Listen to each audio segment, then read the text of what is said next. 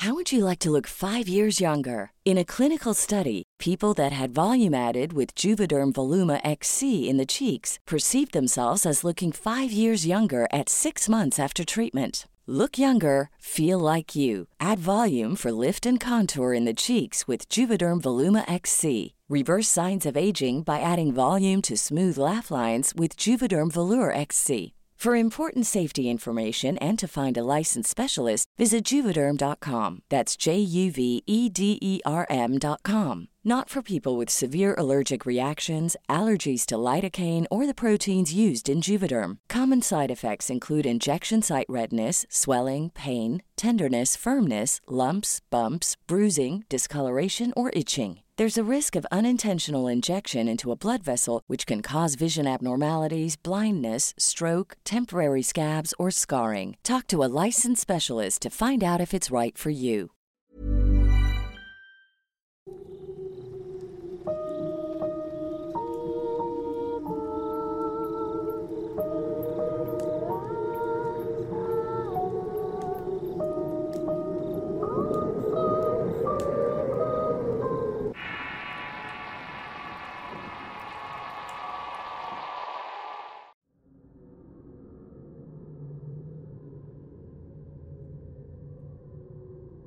En este podcast quisiera hablar sobre un tema que produce mucho interés. Aunque no está directamente relacionado a los temas tratados en este canal, tiene cierta conexión con eventos sobrenaturales y energéticos que devienen en otros de aspecto extraterrestre y encuentros cercanos. Un tema que es, por muchas personas respetado y estudiado, teorías de la conspiración, viajes intergalácticos, razas alienígenas y todos están entre nosotros, entre otros temas que envuelven a los extraterrestres y el fenómeno ovni. Soy Eduardo Liñán, escritor de horror, y este es el Horrorcast de Relatos de Horror. Antes de continuar, suscríbete al canal y activa las alertas. Continuamos. Uno de los temas con más seguidores y generadores de controversia, además de conversaciones interminables que buscan develar sus misterios, sin duda, es el de los extraterrestres. Un tópico poco tratado en el canal y que tiene mucha tela de donde cortar, seguidores y teorías. Habiendo verdaderas historias de horror que surgen de las abducciones, apariciones de seres y naves volar encima de las casas, provocando no solo la inquietud, sino nefastas consecuencias de tener contacto con estos seres. Si nos sumergimos en el fantástico mundo de los extraterrestres, encontraremos muchas hipótesis e información Toda esta proveniente de personas que han tenido un contacto cercano con extraterrestres, venidos de algún punto de las estrellas y que muchas veces han dejado una o muchas evidencias de su presencia, no solo en la actualidad, sino en la antigüedad con distintas muestras de arte o vestigios de civilizaciones que buscan dejar algo en claro, que no estamos solos en el universo. Sin embargo, y a pesar de que hemos visto muchas manifestaciones de estos seres, hay teorías científicas que intentan demostrar que no es así, y es el llamado silencio que nos rodea en el universo, y que parte de la paradoja de Enrico Fermi, en el cual propone que si el universo es tan vasto e inconmensurable, es imposible pensar que, habiendo tantas galaxias y estrellas, alguna de estas no sean planetas habitados. No obstante, y a pesar de muchos esfuerzos, la humanidad no ha conseguido encontrar hasta ahora ninguna forma de vida fuera de la Tierra, o por lo menos de manera oficial, y de ahí se desprenden interminables debates sobre si esto es del todo cierto. Aunque esto es alimento para muchas teorías de la conspiración en las que proponen que en realidad ahí están, detrás de la Luna o rodeando el Sol, entre otras aseveraciones supuestamente comprobables. Pero lo cierto es que oficialmente no se ha tenido contacto o la muestra de vida inteligente en otros mundos. El fenómeno ovni cobró fuerza a mediados del siglo XX. Fue en los años 50 cuando los medios centraron su atención en las apariciones de naves y encuentros extraterrestres, formando así una cultura popular que no tardó mucho en iniciar discusiones científicas sobre la existencia de estos seres. Una de las más importantes tuvo lugar en una conversación entre unos científicos que laboraban en Los Álamos, Nuevo México. Debido a los fuertes rumores y presencias de eventos del llamado fenómeno ovni y otros datos, pensaban que deberían existir más civilizaciones en el universo. En ese sentido, formularon una cuestión razonable y es, ¿dónde están todas? Uno de estos científicos era Enrico Fermi, y esta pregunta dio lugar a lo que muchos investigadores y detractores del fenómeno ovni conocen como la paradoja de Fermi, la cual hacía referencia que aquello que nos dicta la razón discrepa con lo que se puede observar, pues hasta ahora no existe una prueba refutable de vida alienígena que nos haga pensar que existen civilizaciones avanzadas en otras partes del universo o si no han mostrado pruebas de su existencia, formando así muchas y variadas teorías de la conspiración que supuestamente pretenden ocultar la verdad con diversos fines. A pesar de ello, hay quienes presentan explicaciones y una respuesta razonable al por qué no hemos tenido pruebas o una certeza sobre si existe vida inteligente en otros planetas de las galaxias. La distancia es una de ellas, y aunque en las películas vemos que no hay distancia entre planetas que no podamos alcanzar, la realidad es que ni siquiera las señales de radio pueden viajar más rápido que la luz.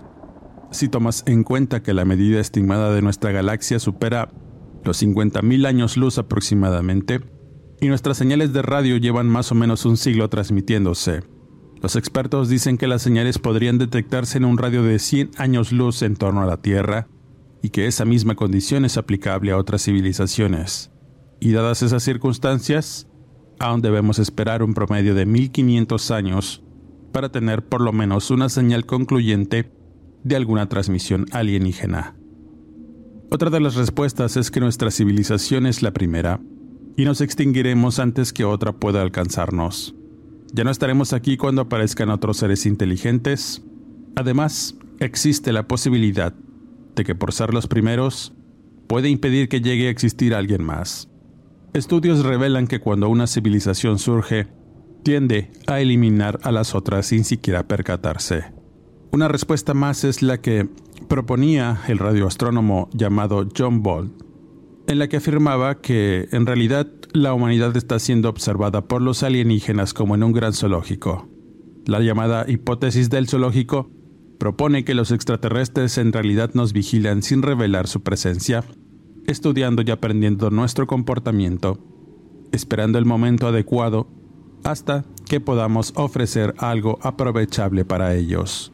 Ideas como las anteriores se enfocan en la idea de creer que el universo está repleto de vida. Hay otro tipo de estudios con la hipótesis de que si existen civilizaciones avanzadas, que ha logrado sustituir su biología por tecnología, están esperando el momento adecuado para aprovechar los movimientos de las estrellas y viajar cuando el destino esté más próximo.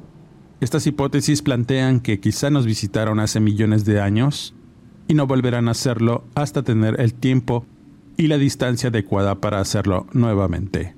Lo cierto es que la mayoría de las hipótesis son especulativas y son debatibles existiendo quienes apoyan y quienes detractan estas ideas con supuestos hechos y razonamientos que rayan en lo fantástico, y otras pruebas científicas que prueban que hay algo allá afuera.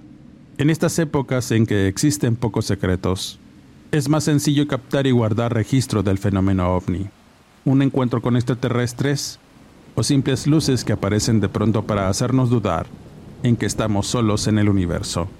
Ciertamente, hay testimonios y pruebas de encuentros, abducciones y eventos tan raros como sobrenaturales, donde la presencia de hombrecillos grises entre otras razas documentadas de extraterrestres han sido vistas por gente que comparte sus experiencias y no han sido del todo alentadoras. Independientemente de lo que uno piense sobre la veracidad de estas historias, muchas de las personas que las cuentan creen que son reales y algunas sufren una enfermedad mental grave como consecuencia personas dedicadas al estudio de la mente que han tenido oportunidad de entrevistar a personas abducidas afirman que desarrollan un trastorno de estrés postraumático y que los niveles de excitación psicológica en personas que viven con esta enfermedad se disparan cuando se les pide que vuelvan a contar sus historias de abducción por extraterrestres, creando así historias escalofriantes de encuentros cercanos que muchas veces no terminan bien y que nos dan una idea de que este tipo de encuentros y fenómeno son verdaderamente aterradores. Finalmente, y en el relato relacionado, pude encontrar diversos testimonios e interesantes de personas que han asegurado haber tenido encuentros cercanos con extraterrestres y ovnis. No obstante, quise compartir un relato que me fue contado por un capitán del ejército mexicano que pidió el anonimato y que cuenta su experiencia cercana con una criatura que afirmaba era un ser extraterrestre. Como siempre, la veracidad de las palabras vertidas en estos relatos queda en su apreciable y atinado criterio. La siguiente historia me llegó a través de un correo electrónico. La persona que me contactó pidió encarecidamente el anonimato, pues además de pertenecer al ejército mexicano, formaba parte de un operativo militar en la región de Tierra Caliente, ubicado en el estado de Guerrero. El hombre era capitán de un pelotón que se encargaba de patrullar ciertas zonas de la sierra y caminos en conflicto. Fueron días de acción militar en aquellas zonas, pues constantemente eran emboscados y tenían que lidiar con minas terrestres que los ponían en jaque en cada batida por la sierra. Era una lucha sin cuartel ni ganadores, pues todos los días el capitán García despertaba con mucha angustia de no poder volver a ver a sus hijos y quedar abatido o perdido en aquellos interminables montes sierreños. Así era la vida ahí, un riesgo latente cada día, y para aumentar más la tensión, un buen día llegaron unos ingenieros de telecomunicaciones al destacamento. Iniciarían la colocación de unas antenas de radiocomunicación en la zona y habrían de buscar el punto más alto para tal fin, pues además debían levantar una torrecilla en el sitio para montar una antena de comunicación celular. El punto más alto estaba en una cadena de cerros en medio de la zona montañosa, donde hubo una estación de radio que había sido quemada por civiles armados. Llegar a ese sitio, además de complicado, era muy arriesgado, pues había constantes enfrentamientos por esas tierras. Debido a ello, el mando del gobierno había asignado un pelotón para darles todas las facilidades a los ingenieros en colocar la torre, la antena y poder hacer algunas pruebas. El único problema sería llegar a la zona, pues en cierta parte del camino debían hacerlo a pie, cargando los materiales que se ocuparían además de que se utilizaría la vieja instalación de radio en donde montarían la antena. Así, a paso lento y sorteando veredas, por fin llegaron al punto sin mayores problemas. Aunque pudieron encontrar personas en el camino, no hallaron gente armada que les diera problemas e intuyeron que todo sería igual hasta el regreso, dejando los vehículos ocultos entre una arbolada para evitar que los vandalizaran. Yéndose por el agreste camino, tanto los ingenieros como los soldados al mando del capitán iban cuidando sus espaldas. Al llegar a la vieja construcción de la estación de radio, vieron todo desde la cima del cerro. Cansados y sedientos se dispusieron a trabajar lo más rápido posible y para terminar en un día de montar y dejar la antena funcionando. Durante la guardia, el capitán vigilaba todo lo que se miraba a su alrededor.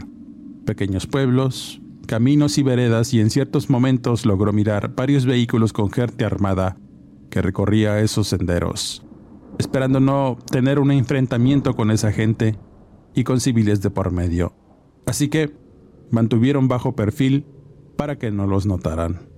Pero las horas pasaron y los técnicos e ingenieros no acababan, cayéndoles la tarde en el lugar. Los militares tenían la orden de no quedarse de noche en ese sitio pues era muy peligroso. Así que el capitán se comunicó al mando para avisar que volverían y de inmediato se trasladaron quedando de volver al día siguiente para terminar la labor, y así lo hicieron. Pero durante el regreso, el capitán tenía un presentimiento bastante extraño. Todo ese día estuvo bastante silencio, no hubo comunicación ni avisos de personas que rondaran el lugar.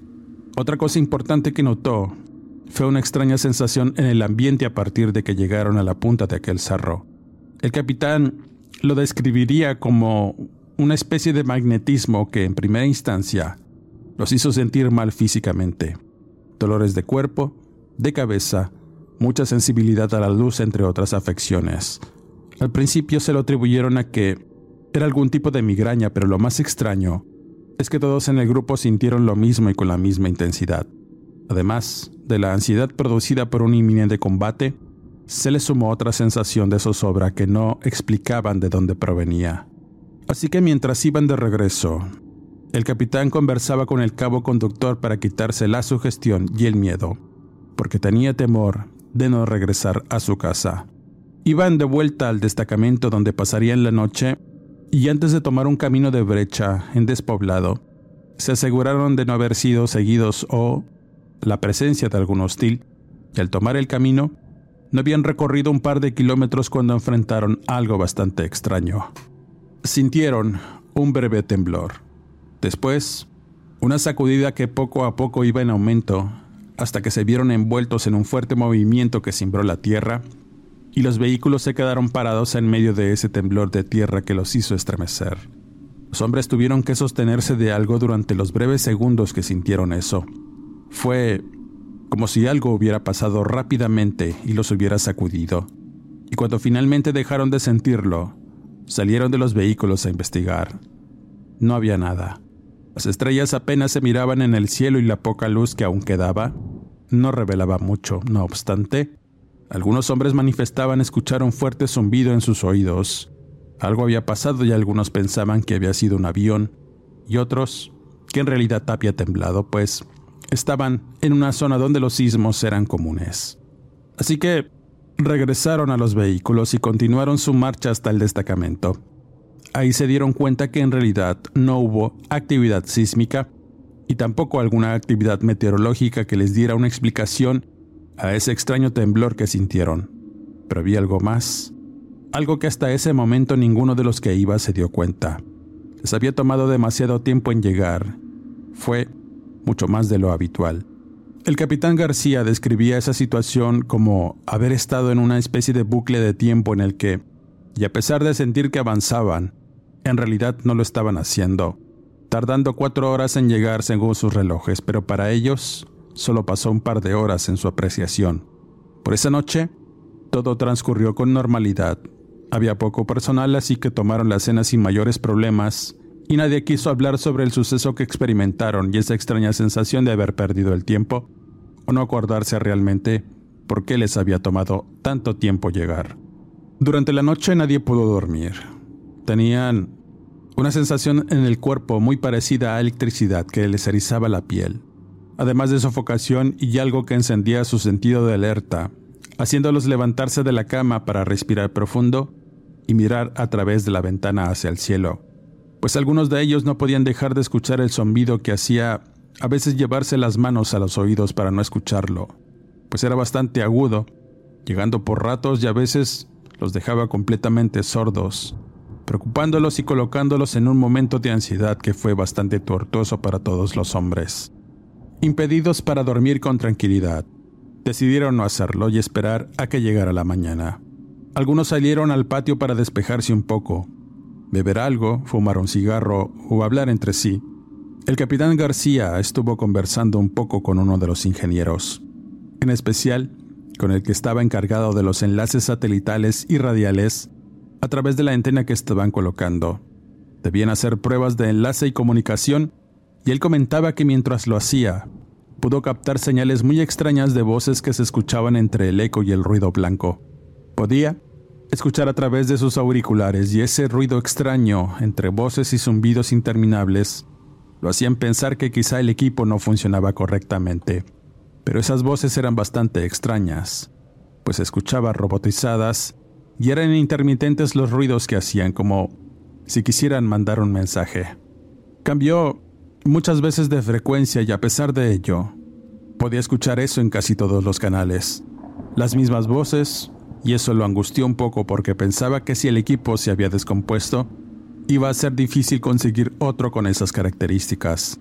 Pero el ruido continuaba. Iba y venía hasta que finalmente solo quedó el interminable ruido blanco. El capitán pensó que quizá esos eventos estaban relacionados con todo lo que estaba experimentando. Algo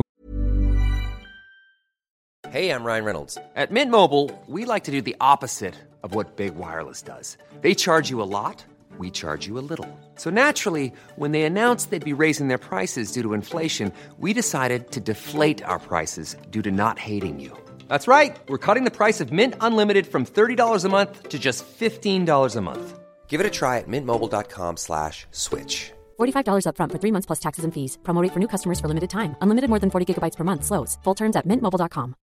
If you're looking for plump lips that last, you need to know about Juvederm lip fillers. With Juvederm Volbella XC and Juvederm Ultra XC, your lip look, whether it's subtle or bold, can last up to one full year with optimal treatment and no additional maintenance. Find a licensed specialist and see if it's right for you at juvederm.com today. That's J U V E D E R M.com. Add fullness to lips in adults over 21 with Juvederm Volbella XC or Juvederm Ultra XC. Do not use if you have severe allergies or a history of severe allergic reactions, or if you're allergic to lidocaine or the proteins used in Juvederm. Tell your doctor if you have a history of scarring or taking medicines that decrease the body's immune response or that can prolong bleeding. Common side effects include injection site redness, swelling, pain, tenderness, firmness, lumps, bumps, bruising, discoloration, or itching. As with all fillers, there's a rare risk of unintentional injection into a blood vessel, which can cause vision abnormalities,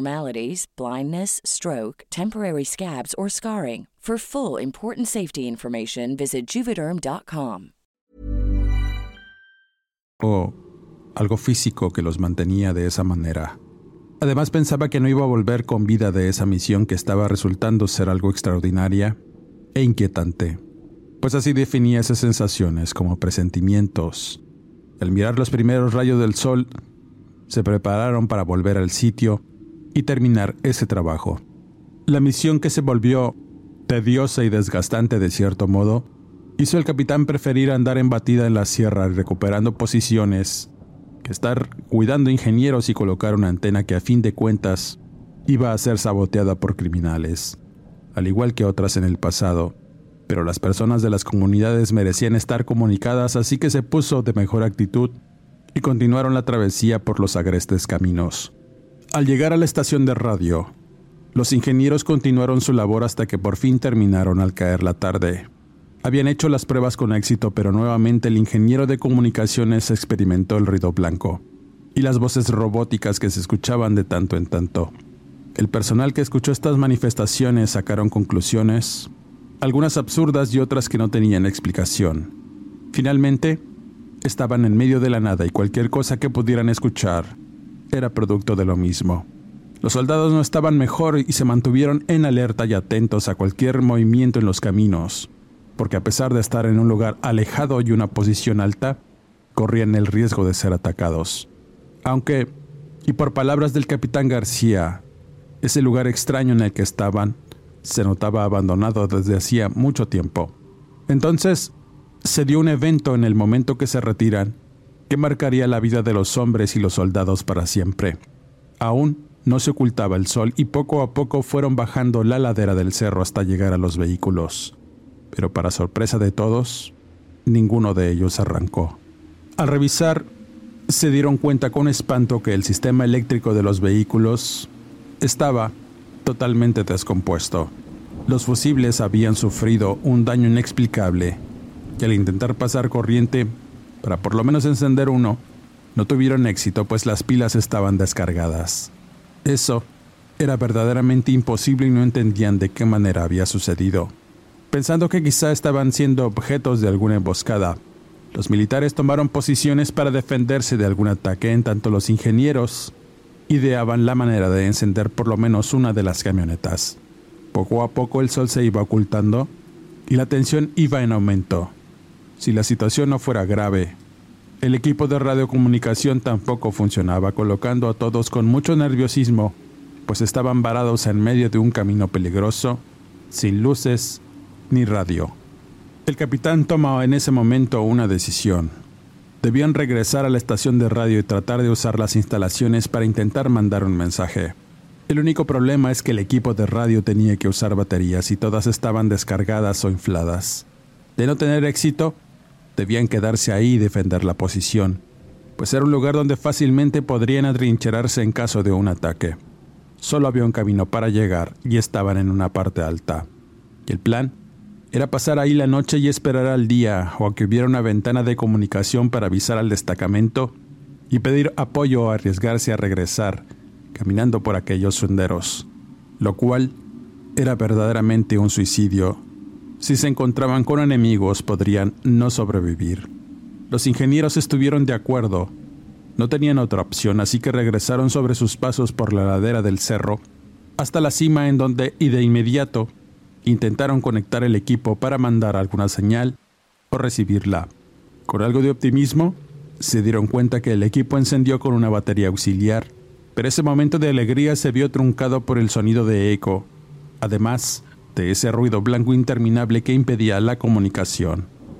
Frustrados, decidieron terminar con sus esfuerzos e intentar descansar, comer algo de las raciones que llevaban los militares y estar en alerta todo el tiempo. Fue un momento de mucho temor y ansiedad para todos. Mientras que algunos ingenieros intentaban hacer funcionar la radio, los militares montaban guardia y se preparaban para los turnos de la madrugada, aunque nadie quería dormir. A pesar de ello, el capitán era optimista de que no iban a tener ningún problema, así que las horas fueron pasando lento y después de la medianoche, el sonido de la radio comenzó a cambiar. Ese ruido blanco se puso más intenso y las voces empezaron a resonar aún más alertando a todos. Incluso los que estaban dormitando se levantaron alterados para ver qué era aquello. No entendían de qué manera o por qué estaba sucediendo eso y de pronto uno de los militares que se había quedado afuera gritó con mucha excitación haciendo salir a los demás y mirar al cielo. Lo que vieron los dejó completamente atónitos y cito las palabras del capitán García. Quiero que entiendas que un militar como yo, que se jactaba de haber peleado muchas batallas y de estar acostumbrado a las peores situaciones inseguras, nada me había preparado como para lo que estaba viendo sobre nosotros. Todas esas extrañas leyendas y cuentos que a veces podía encontrar o escuchar sobre platillos voladores y extraterrestres empezaron a tomar un sentido caótico en mi mente al mirar que encima de nosotros había una especie de objeto redondo muy grande que cubría el cielo sobre nosotros. Tenía un aspecto metálico grisáceo que se confundía con el cielo negro. Tenía una circunferencia perfecta y estaba postrado a unos metros arriba de la antena, más o menos a unos 20 metros. Esa cosa hacía un extraño ruido parecido al que escuchábamos en la radio, pero a muy baja intensidad, apenas perceptible. Todos los efectivos quedamos paralizados al ver ese extraño objeto suspendido sobre nosotros. Algunos de los ingenieros empezaron a gritar asustados en tanto otros intentaban tomarle una foto con sus manos temblorosas. Fue un momento irreal. En mi mente había muchas ideas tratando de darle una explicación a todo lo que estábamos viendo, empezando a relacionar los eventos no solo de ese día, sino del día anterior con la presencia de ese objeto. No era un avión o algo conocido y nunca en mi vida hubiera imaginado que me iba a topar con algo como eso. No habíamos terminado de asimilar esa situación cuando uno de los soldados, el cabo Rojas, grita apuntando y alusando con su lámpara hacia el frente.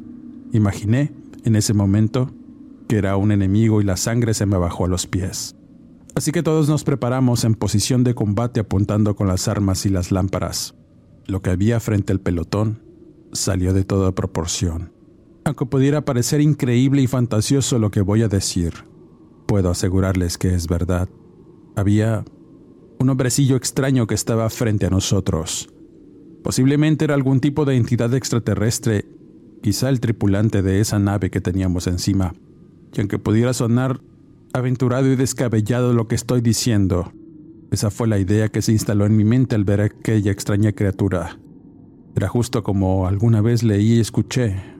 1,20 de estatura, muy delgado y con una piel grisácea del mismo color que el objeto volador que estaba sobre nosotros. Lo que verdaderamente nos colocó fueron esos ojos grandes que ocupaban casi todo su rostro. Eran completamente negros y brillantes. A pesar de echarle la luz encima, aquella criatura no intentó cubrirse de ningún modo y cuando los ingenieros se dieron cuenta de lo que había enfrente, todos corrieron al interior del cuarto de radio a resguardarse, víctimas de un profundo terror que los hizo gritar y algunos orinarse encima. En ese momento estaba tan nervioso y hubiera querido que ninguno de mis hombres disparara para evitar un ataque de proporciones desconocidas. Pero ¿qué haces ante el miedo y ante algo desconocido frente a ti? solo apuntar y disparar, y eso fue precisamente lo que hizo un soldado raso sin experiencia. Estaba cerca de la criatura, abrió fuego y los demás lo imitaron. Lo único que hice fue gritarles que no dispararan, pero todos descargaron sus armas y para nuestra sorpresa, aquella criatura permaneció ahí, sin ningún disparo, herida o muestra de que alguna bala lo haya alcanzado y después, como si se hubiera defendido de ese ataque, simplemente alzó su brazo para señalar hacia arriba y el ruido de la radio empezó a sonar aún más. Era más fuerte, provocando un sonido que ya conocíamos y que nos hizo dolernos y caer al suelo por la intensidad de la señal.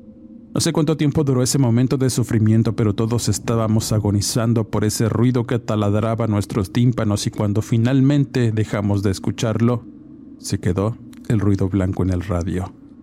Tratamos de incorporarnos lento después de unos minutos y la criatura ya no estaba ahí. El objeto volador de igual forma se había movido de lugar, yéndose lento hacia el horizonte, hasta finalmente desaparecer detrás de unos cerros.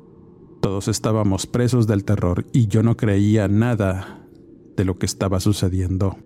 Mi mente y mi cuerpo y todas mis sensaciones que en ese momento no sabía cómo interpretar estaban en un caos. Citaba el capitán García. El militar se levantó del suelo y sacudiéndose, intentó recuperarse de ese peculiar ataque que sufrieron sus oídos. Aún zumbaban, pero era soportable. Al mirar el reloj, se dio cuenta que faltaban algunas horas para el amanecer. Estaban muy asustados y comprendieron que era momento de retirarse del lugar. Aunque pensaba que ese objeto no iba a regresar, nadie quería permanecer ahí. Así que debían arriesgarse a tomar el camino para encontrar la salida de aquel infernal lugar, o quedarse y perecer ahí. De cualquier forma estaban atrapados por el miedo y las circunstancias. Así que decidieron regresar de forma cautelosa, y casi obscuras para no alertar al enemigo de su presencia. Tomaron caminos de brecha que no eran transitados llegando a un entronque de caminos donde había más vehículos y personas manteniendo bajo perfil. Para su sorpresa, los teléfonos comenzaron a funcionar al igual que la radio, y aunque el capitán ya se había intentado comunicar al destacamento, en esa ocasión pudieron lograrlo y pedir apoyo.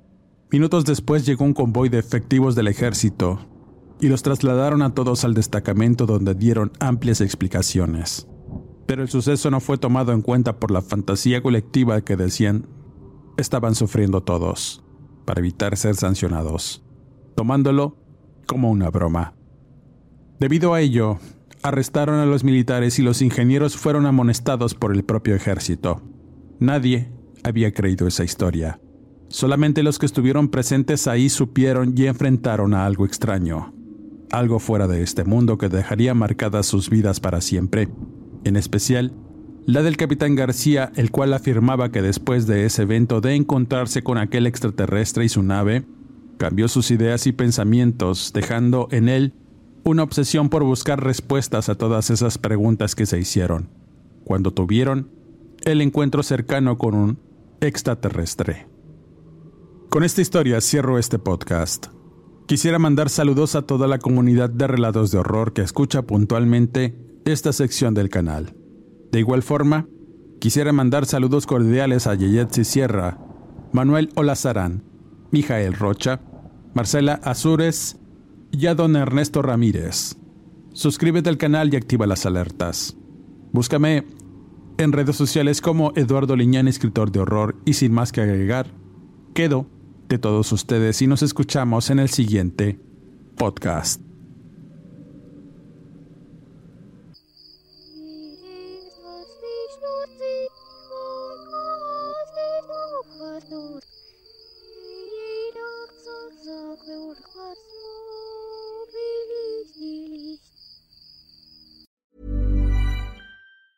If you thought the only way to get a more defined jawline with natural looking results was through surgery, think again. Juvederm Volux XC is a non surgical injectable gel filler that improves moderate to severe loss of jawline definition and can help you achieve natural looking results with little downtime. Even better, this improved definition lasts up to one year with optimal treatment. No maintenance required. Improve jawline definition for a smooth, sculpted look with Juvederm Volux XC. For important safety information and to find a licensed specialist, visit juvederm.com. That's J U V E D E R M.com. Not for people with severe allergic reactions, allergies to lidocaine, or the proteins used in Juvederm. Common side effects include injection site redness, swelling, pain, tenderness, firmness, lumps, bumps, bruising, discoloration, or itching. There's a risk of unintentional injection into a blood vessel, which can cause vision abnormalities, blindness, stroke, temporary scabs, or scarring. Talk to a licensed specialist to find out if it's right for you. Hey, folks, I'm Mark Marin from the WTF Podcast, and this episode is brought to you by Kleenex Ultra Soft Tissues, your ally to help tackle your allergy symptoms this season. I love the change of seasons, but nobody loves pollen and all those other things floating in the air that make you sneeze during this nice weather. Kleenex Ultra Soft Tissues are hypoallergenic and allergist approved, so fight back against watery eyes and runny noses without worrying about irritating your skin. For this allergy season, grab Kleenex and face allergies head on.